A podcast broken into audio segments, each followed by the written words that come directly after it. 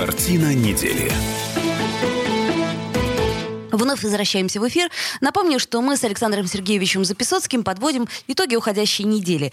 И сейчас мы поговорим о законе о просветительской деятельности, который прошел второе чтение в Государственной Думе. Государство становится единственным легитимным просветителем в нашей стране это да, нормально? это нормально совершенно. Государство да. должно наводить порядок mm-hmm. в этой Александр сфере. Сергеевич, да. вот смотрите. У нас э, сейчас очень модная история. Это всяческие просветительские лекции э, о литературе, об искусстве. Э, в буквальном смысле экскурсии по городу. Замечательно. И то есть мы все должны будем что делать? Вы знаете, что мы будем делать должны, пусть подумает правительство. Правительство уже делало некоторые ошибки, и после принятия аналогичных законов. Сейчас конкретные механизмы все по упорядочению этой деятельности, они оставлены на усмотрение правительства. Там сейчас очень неглупые люди. Возглавляет Мишустин, очень квалифицированный человек, кстати, великолепно работающий в области цифровых технологий, я думаю, что они найдут возможность мягко и спокойно упорядочить то, что надо упорядочить. Ходят всякие шарлатаны, э, ходят всякие негодяи, несут всякую околесицу, начинают за здравие, заканчивают за упокой, начинают э, с пропаганды э, современных знаний о генной инженерии, инженерии о биотехнологиях, заканчивают разговорами о том, какое у нас омерзительное государство, что у нас надо убивать убирать нашу власть и сажать, по сути дела, власть американскую. Так, и да? что же делать? Каждую лекцию отслушивать и а вы давать знаете, каждую рецензию? отслушивать, наверное, не надо. Что делать, пусть думает правительство. Но э, я думаю, что вот если бы я был в правительстве, я бы ввел бы вот такой уведомительно-заявительный порядок. Вот, например, господин Записоцкий член-корреспондент Российской Академии Наук, академик Академии Образования, заслуженный деятель науки, лауреат ряда премий, хочет читать лекцию. Он об этом пусть заявит в правительство. Пусть они поставят на учет такого лектора. И дальше пусть он будет на учете, как выступающий. А вот если на меня начнут приходить жалобы дальше, пусть у правительства будет некий орган, который эти жалобы рассматривает. Я читал массу лекций в советское время, получал на себя жалобы. Эти жалобы рассматривались, после чего меня вызывали и говорили, а почему вот вы хвалили там Владимира Высоцкого в своих лекциях? Я объяснял. А правда ли, что вы сказали то-то и то-то? Я говорил, это правда, вот это правильно, а вот это неправда. А правда ли, что вы показывали фотографии из газеты «Новый американец», значит, запрещенной тогда в Советском Союзе? Я говорил, нет, неправда. Я показывал фотографии из частных источников. Часть из них была примерно параллельно опубликована в этой газете. Я давал все ответы. И потом, когда Диссидентствовали видели... помаленьку. А? Нет, я не диссидентствовал. Я нес разумное, доброе и вечное. Мои ответы были честными. Я очень добросовестно читал лекции. Меня прослушало 300 тысяч человек живьем. После этого уже в постсоветское время мне присвоили за это звание заслуженного артиста России за вот эту деятельность с лекциями на телевидении. Если бы я нес всякую ахинею, меня бы поправили. Если бы я не э, реагировал бы, мне бы запретили читать лекции. Это нормально. Вы посмотрите, что у нас произошло. Откуда возникла вот эта волна? Я очень хорошо знаю ее инициаторов. Так. Это вице-президент Российской Академии Наук, академик Хохлов, житель Германии, э, руководитель или владелец, я уж не знаю, там, своей лаборатории в Германии. Э, на мой взгляд, агент влияния Запада здесь у нас в России, который очень тесно блокируется э, с определенной группой людей, за которыми стоят, скорее скорее всего, немецкая разведка, я так предполагаю. В этой группе Навальный, в этой группе там еще масса других людей. Он втащил их в академию и теперь очень ловко манипулирует этой публикой, давая им возможность выступать от имени Академии наук. Очень ловко манипулирует президиумом Российской Академии Наук. Вот посмотрите. Значит, он возглавляет несколько комиссий, в которые входит, например, главный редактор газеты «Троицкий вариант». Вот я сейчас открываю в сети значит, один из их номеров, какое там публикуется воззвание, что целиком Хохловым поддерживается. От имени ученых, просветителей хотите, подпишитесь. Так. Мы продолжим заниматься просветительской деятельностью, не признавая правомочия тех ограничительных мер, которые могут быть введены на основе этого закона. Мы не будем обращаться за каким-либо видом лицензии. Мы не будем представлять там чего-то там и так далее, тра-та-та. То есть мы не будем... Вы принимаете там законы, а мы не будем им подчиняться. И кто же тут подписанты?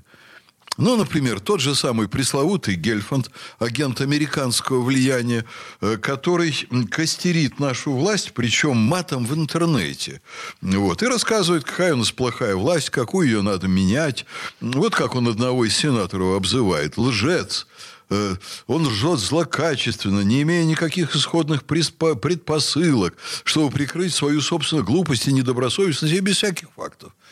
Вот просто вот он вот так костерит. Он с этим же выступает на, на всяких лекциях своих. Вот он начинает с разговоров там о генной инженерии, а дальше он нам рассказывает, что мы как в Африке должны есть то, что делают для Африки э, генно-модифицированную продукцию, которую не впускают э, в Западную Европу и так далее. Потомственный диссидент. Я вам скажу, чем его папа прославился, вернее, дедушка, простите, гражданин Америки потом, уехавший туда диссидент, э, что он себе позволял говорить? Вот в таком кругу, значит, вот это потом обсуждали Солженицын и Сахаров между собою. Мы устали помогать этому народу.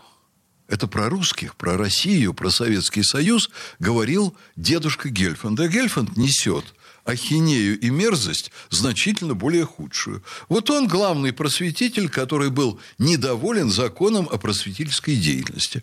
Вот его просветительство, по сути дела, это очернение нашей реальности, нашей власти. Власть не безгрешна, безусловно, но очень важно, как и что ты делаешь. Вот давайте не будем признавать, давайте будем выступать против, давайте будем нарушать законы. Я вас прошу, а чем вот эта публикация в газете «Троицкий вариант» отличается от призывов выходить на запрещенные демонстрации? То есть закон законы. есть закон. Мы да. закон не нарушаем. Да. Если он принят, значит, соответственно, мы должны Надо его выполнять. Но... А если он нам не нравится, давайте требовать, чтобы его улучшали. Давайте наводить порядок. Вот. И если будем значит, серьезно аргументировать аргументированно требовать, я уверен, что мы наведем порядок. Хорошо, а, давайте тогда так. Есть ли какие-то нюансы в этом законе? То есть есть ли что-то, что может не устраивать нас? В законе абсолютно ничего не вижу. Так. Что могло бы нас не устраивать. Закон абсолютно разумный. Вот смотрите. Ему мне... приписали в публичной сфере очень много того, что там вообще нет. Там даже не написано. Проблема лицензирования там, допустим, она не существует. Я... А стали орать, что нас заставят лицензироваться. Угу. Это выдумка Запада, которую агенты Запада вбросили в наши СМИ. Например, предварительно представлять тексты выступлений. Это придумали так называемые в кавычках просветители, агенты Запада. Очень много вещей таких придумали, а Но в законе ничего такого нет хорошо, вообще. А, да. а каким образом тогда э, они будут так оценивать качество лекций, если не предоставлять заранее материалы? Ну, это абсурд. О том, чтобы представлять заранее материалы, речи не было даже в советское время. Тезисно? А? Тезис. Нет, Вообще? никто ничего не представлял.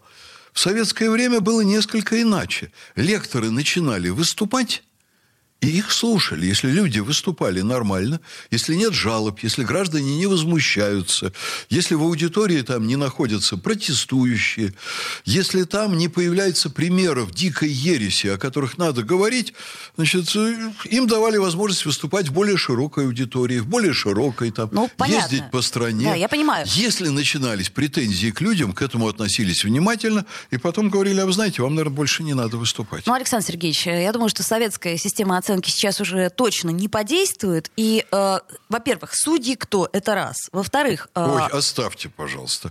Оставьте, не... пожалуйста. Александр Сергеевич... Что такое а судьи кто? У а... нас достаточно судей. Так, а если надо, надо специально назначить судей. То есть, грубо говоря, мы создаем некую комиссию, которая ходит и слушает все лекции а иногда... России. Нет, все нет. Об этом и речи нет. Что вы думаете, Ну, смотрите, Олечка? мы можем с вами сделать, например, творческую встречу где да. вы прочитаете лекцию. Да. Но назову я да. ее на афише «Творческая встреча», и все.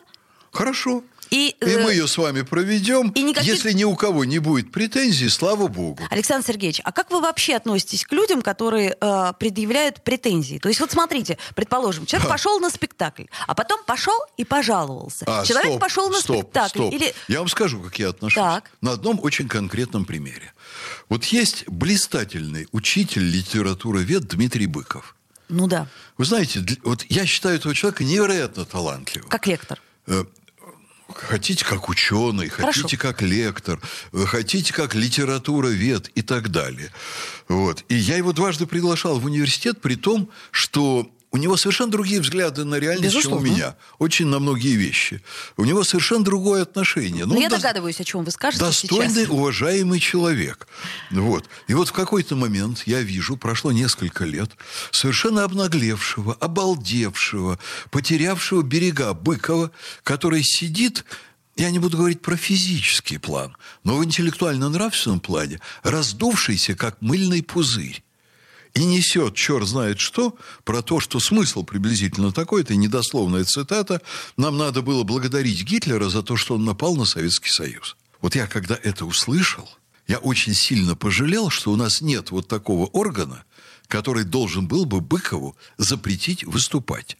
И я вам скажу, что если бы значит, э, вот такой закон уже был принят, я бы тут же сел бы, взял бы лист бумаги, написал бы значит, в комиссию какую-нибудь, что, пожалуйста, ограничьте господина Быкова э, литературной критикой, и пусть он перестанет говорить фашистские мерзости. И все-таки Сталина на нас не хватает, по мнению Александра Сергеевича Записоцкого. Да, в общем, Иосиф Виссарионович в ряде отношений был очень неплох. Сделаем паузу, после нее вернемся в эфир. Картина недели. Вы слушаете подкаст радио «Комсомольская правда» в Петербурге. 92.0 FM.